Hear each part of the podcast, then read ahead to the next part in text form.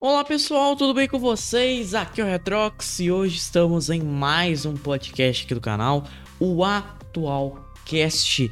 Boa tarde para todos que estão acompanhando aqui pela live. Bom dia, boa tarde, boa noite para você que está escutando aqui pelo nosso podcast, tanto no YouTube, né, em formato de VOD, mas também lá em outras plataformas como Spotify, o Deezer, o Apple Music, entre outras várias, beleza? Você que está acompanhando aí, muito obrigado pela participação, muito obrigado pelo carinho de sempre estar aqui. E galera, quero comentar duas coisas antes da gente ir direto para o assunto, beleza? Primeiro, cara, é a questão é o seguinte, tá? Vocês viram que não teve podcast ontem e a gente não vai ter podcasts agora duas vezes na semana ao vivo. Vai ser uma vez só. Deixa eu explicar para vocês. Não vai ter nenhum podcast que vai ser gravado, o podcast vai ser feito em live, mas o podcast vai ser feito em sequência. Ou seja, eu acabei de fazer um podcast, o podcast vai acontecer em sequência do outro, entendeu? Por exemplo, a gente vai comentar agora sobre o Days Gone no PC, a nova geração VR e a Sony com as suas muitas estratégias que ela tem para portar para os seus consoles, mas também a gente vai trazer é, o em sequência desse, fiquem de olho que a gente vai trazer o podcast falando é, dos melhores jogos é, que vão lançar nesse mês de março, beleza? A gente vai fazer aqui sobre o lançamento do mês de março, sobre todas essas questões, beleza? E por isso vai ser em sequência, não vai ter mais esse negócio, fica mais fácil para mim questão de horário. Gostaria de saber de vocês, ficaria legal ser em sequência também para mim é necessário e melhor, entendeu? Mas é, com os parâmetros normais, vamos seguindo então. Lembrando, se você estiver aí no YouTube, lembrando que você estiver aqui na Twitch, dá o seu follow aqui na Twitch ou lá no YouTube, se inscreve, deixa o seu like também, comenta lá a sua opinião, principalmente sobre um tema tão interessante quanto esse que a gente vai comentar no dia de hoje, que é um tema, aliás, de certa forma até polêmico, mas também um tema que vai abordar bastante coisa. É algo, é, pode ser um podcast grande esse aqui, tá? Por muita coisa que a gente vai comentar no, no podcast hoje. Vai ser meio que uma parte 2 do primeiro podcast que a gente fez aqui, né? O que esperar da próxima geração de consoles vai ser meio que uma parte 2, porque esse assunto tem muito a ver com relação a esse tipo de coisa. E sempre que tem alguma coisa relacionada a isso, eu relacionada a isso, eu comento, entendeu? É, eu lembro de ter feito no passado já é, um, um vídeo, né? Um vídeo em forma de live lá no antigo canal. Quem lembra aí que tá aí, quem é das antigas aqui já deve, deve lembrar que lá no canal já tinha feito, lá no antigo canal tinha feito é, um vídeo comentando sobre essa questão é, de jogos da Sony no PC, né? Era uma questão do Death Stranding, até lembro. É, o Death Stranding chegando para o PC e como isso poderia mudar as estratégias da Sony de uma maneira gigantesca e muito grande, né, cara? Então, vamos lá. Galera, é, vamos comentar principalmente sobre essas, essa, essas, essas, essas estratégias da Sony, é, principalmente relacionando os jogos exclusivos dela, tá? Porque vamos se imaginar uma coisa, vamos supor. Um Death Stranding, galera, ele tá muito mais ligado a Kojima Productions, por exemplo, ele tá muito mais ligado ao Kojima ou como um jogo AAA do que ele estar ligado nas mãos da Sony, tá? É tipo, é tipo um é tipo um Bloodborne da vida, sabe? É tipo uma empresa que nem a From Software que desenvolve outros jogos como Demon Souls, Dark Souls e aí fez o Bloodborne e o Bloodborne ele foi um jogo que ele basicamente foi lançado apenas no console da Sony, né? O caso do Deathloop, por exemplo. É, tanto é que essa questão do Deathloop gerou, né, o mundo dos games, porque o Deathloop estava exclusivo para PlayStation, só que no final das contas a Bethesda foi comprada pela Microsoft, algo bem, bem, bem peculiar assim no mundo dos games, algo bem diferente, vamos dizer assim. Então é bem interessante essa questão, é bem interessante isso, com certeza. Ainda mais porque tem questões muito dinâmicas envolvendo isso, tá, galera? E principalmente coisas muito diferentes, né? Aí eu deixei aqui na descrição, para quem tá acompanhando a live pelo YouTube, eu deixei aqui embaixo é, comentando, falando assim: será que a estra... será que a Sony tá tentando atirar para todos os lados? E aí é algo pra gente comentar. Bom, galera, eu vou dar minha opinião aqui diretamente, porque o que que acontece, você direto aqui, mas vou fazer o desenvolvimento dessa questão e dessa análise, por que que eu acho que isso não vai acontecer. A estratégia da Sony é pegar alguns de seus jogos exclusivos para divulgar em outras plataformas. É basicamente isso. A Sony não vai trazer jogos exclusivos, não vai trazer jogos que não sejam exclusivos para a sua plataforma. Por que disso, cara? Bom, vamos lá. Vamos analisar toda a estratégia da Sony durante os anos. A Sony durante os anos, ela sempre focou no seu console, tá? A Sony sempre focou no seu console. Ela sempre entregou a experiência para o console PlayStation, pela experiência caseira, pela experiência tradicional de como o console funciona, de trazer a melhor, o melhor gráfico possível, a melhor qualidade possível de cada um dos seus jogos, ela sempre vai tentar fazer isso. E e eu, isso que tá acontecendo agora, galera, é uma estratégia de divulgação. Porque vamos supor, Death, o Days Gone, por exemplo, é o mesmo caso que eu vejo, por exemplo, da questão do Horizon. Lembra que o Horizon ele saiu para a plataforma da Sony e também depois saiu para uh, a plataforma do para a plataforma da Epic Games aqui no PC? É exatamente isso, cara. É exatamente essa estratégia, é exatamente esse tipo de coisa. É, a Epic Games foi uma porta de entrada pra Sony para ela tá mais ou menos no que ela é hoje, entendeu? E a, é uma porta de entrada para você atrair um grande público de pessoas. Tanto é que a estratégia principal da Microsoft é essa: é tentar formar a maior expansão do mercado, né? Tanto é que o objetivo gigantesco assim por parte da da da Microsoft é com o serviço do Game Pass disponibilizando para outras plataformas como PC. Ela queria tentar colocar o Game Pass no Nintendo, cara. Ela queria tentar colocar o Game Pass no Nintendo Switch. Então é um tipo de estratégia, é um tipo de coisa que realmente faz a gente pensar, caramba, é, são duas empresas que estão trabalhando de maneiras diferentes. E é por isso que eu acho muito difícil, ainda mais por declarações, por exemplo, do Jim Ryan, que ele já conversou e já falou isso, que ele disse que os jogos exclusivos serão cada vez mais presentes dentro da marca da Sony, entende?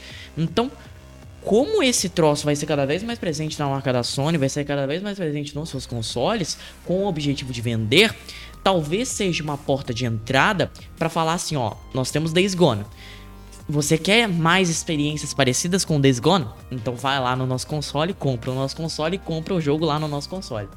É basicamente essa estratégia, entendeu? A Sony ela tem um mercado muito restrito, muito fechado e que ela só quer para ela, porque mesmo que a venda de consoles não seja algo que vamos supor dê lucro, dê tanto lucro, dê... nossa, eu estourei o microfone, desculpa.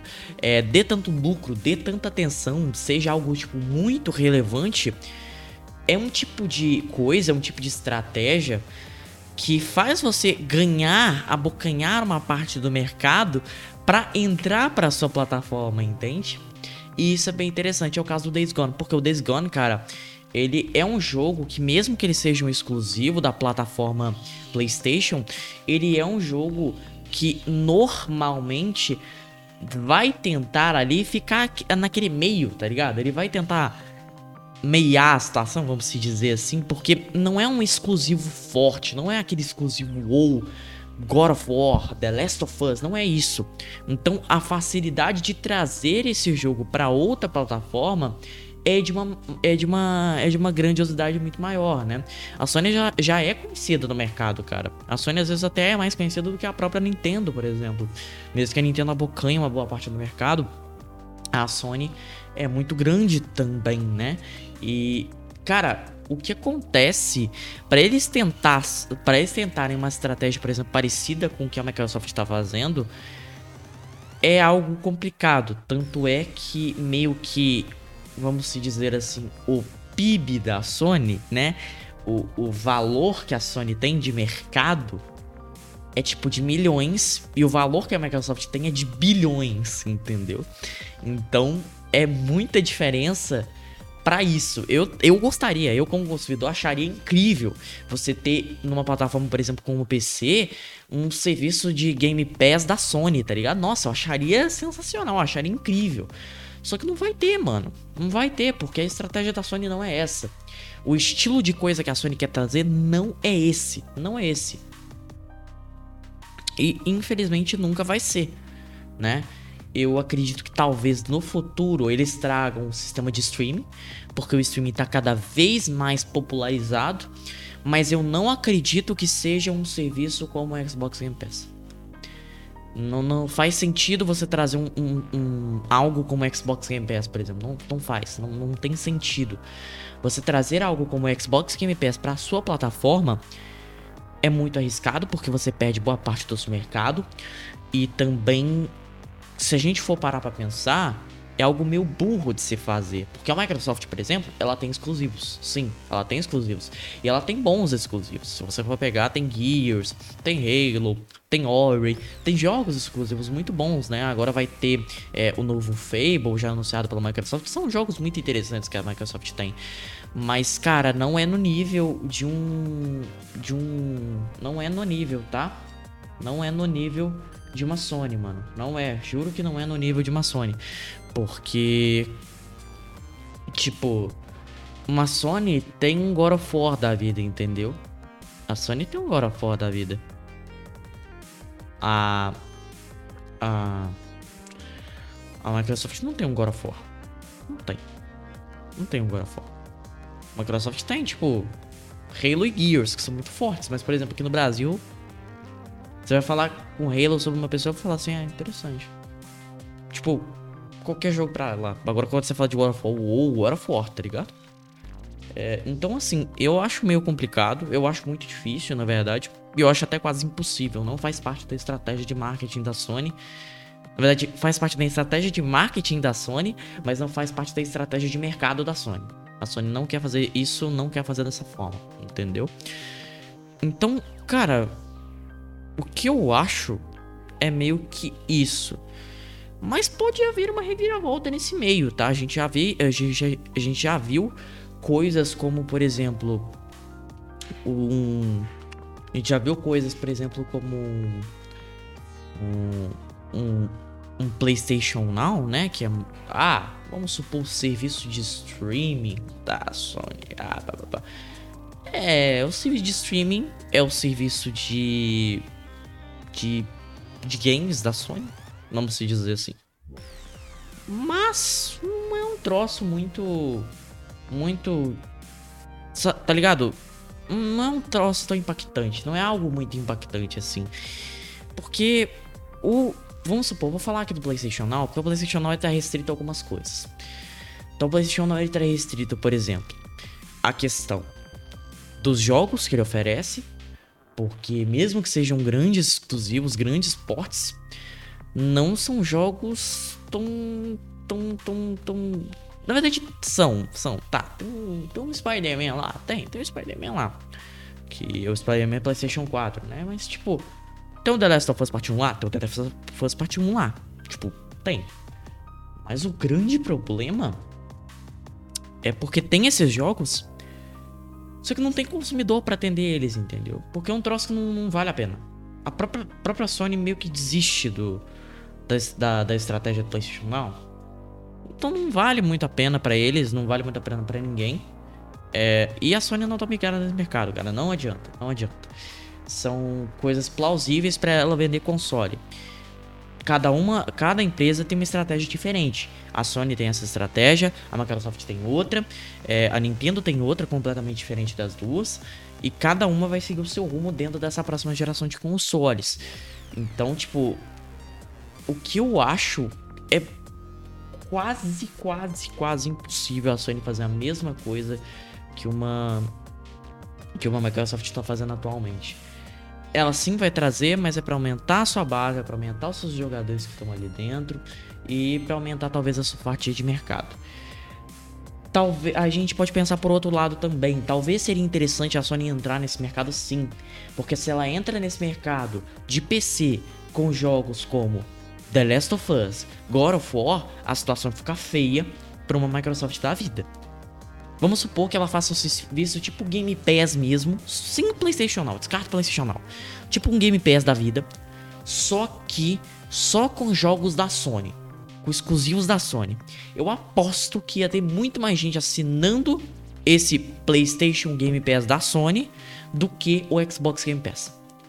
Eu aposto com você. Eu acho muito difícil, mas muito difícil ter algo tão grande quanto os exclusivos da Sony, cara. Se você tem um serviço de, de, de, Quando você tem uma parte ali, ah, vamos anunciar o nosso PlayStation Game Pass. Se você tem o PlayStation Game Pass na sua mão, é uma vitória de mercado. Eu posso dizer isso pra você. Só que não dá. Não dá pra Sony fazer isso, entendeu? Tipo, é lógico. É lógico que a Sony ia pensar em trazer. E se ela tivesse mais dinheiro, se ela tivesse o dinheiro que a, que a Microsoft tem, ela ia trazer isso pro seu console. Ela ia. Ela ia trazer um PlayStation Pass. Só que ela não tem. Porque você. Vamos imaginar, galera. O consumidor vai lá e paga 60 dólares num jogo seu. 250 reais aqui no Brasil. Uma pessoa vai lá, em vez de pagar 60 dólares, ela paga tipo 5 dólares por mês. Uma média de uns 25 reais aqui no Brasil. Imagina o prejuízo que a Sony ia tomar. É um prejuízo de 40 dólares. Multiplica isso, sei lá, vezes 5 milhões de pessoas que têm acesso à plataforma da, da, da Sony, por exemplo. Multiplica isso pela, pela base de jogadores da Sony. Deve dar aí uns 70 milhões. 70 milhões de prejuízo para a Sony já é um prejuízo absurdo. Entendeu? É por isso que não dá. Você vai pegar ali 70 milhões, perder ali tudo. É tenso. É tenso. É um prejuízo enorme que a empresa toma para um lucro a longo prazo. Porque vamos imaginar, galera, a Microsoft ela pensa e ela tá pensando atualmente em ganhar essa fatia de mercado, não apenas para atrair o consumidor para o console dela para jogar os jogos dela, porque os jogos dela e o serviço dela vai dar muito mais dinheiro para ela agora no do, do, que o console, porque o console tá dando prejuízo para a Microsoft. Imagina essa ideia. Pensa nisso. Pensa nisso, pra você ter uma ideia. Entendeu? Pensa como é isso é um, é um problema a longo prazo. Entendeu?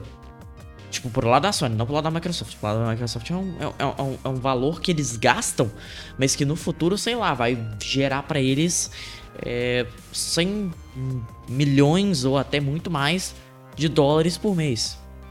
Entendeu? Que é um lucro extraordinário. Então, tipo, cara, vai gerar um, um, um, lucro. Acho que até incontável, cara. Eu falei 100 milhões de dólares, mas muito mais, tá? Muito mais. Multiplica isso, sei lá, vezes 100. Entendeu? Porque você vai ter um lucro muito maior. Isso vai ser mais importante. Porque, tá, você vai estar tá gastando, sei lá, 100 milhões hoje, mas amanhã vai estar tá devolvendo em 30 mil por cento, entendeu?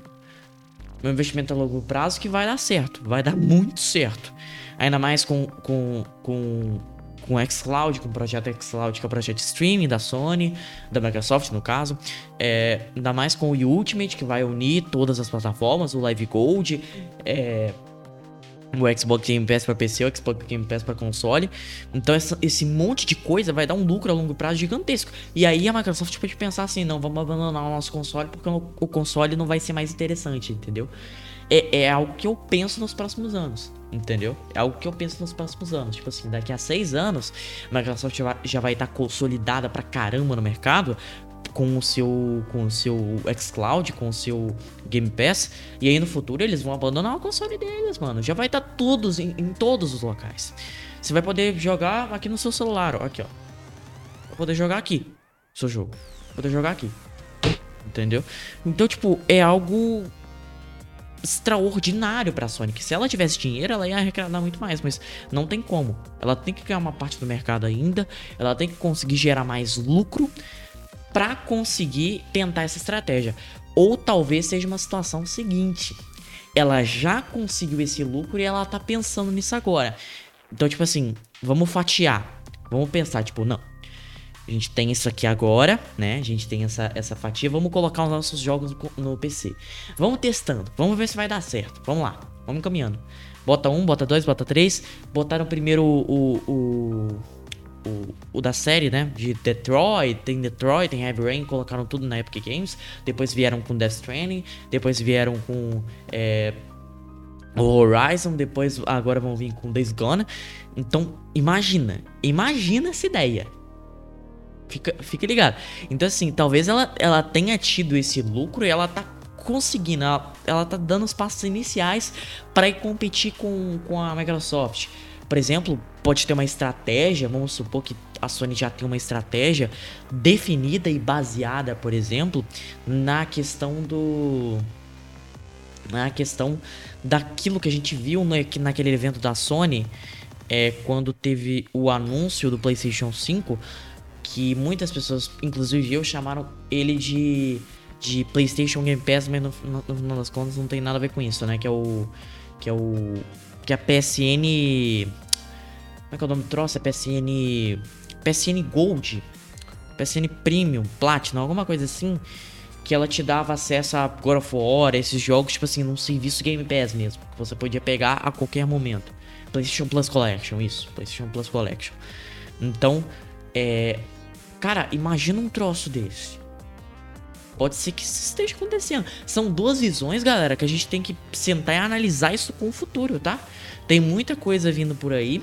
E vamos supor que a Microsoft, que a, que a Sony pense numa estratégia para trazer os seus jogos em definitivo para o PC. Imagina, ela aumenta o mercado dela, ela aumenta as coisas dela, vai ser interessante, né? E eu acho, até mudando um pouco da minha opinião que eu tava tendo, que talvez a Sony continue com seus exclusivos, talvez num futuro próximo, daqui a uns 4 anos, daqui a uns 3 anos, ela veja que está dando lucro isso no console e traga isso para o PC. Entendeu? Porque em vez de ser 60 dólares, uma vez 60 dólares, são duas vezes 60 dólares. Entendeu? Tipo, vez de ser 250, são 500 reais. Já é muito mais a pena, entende?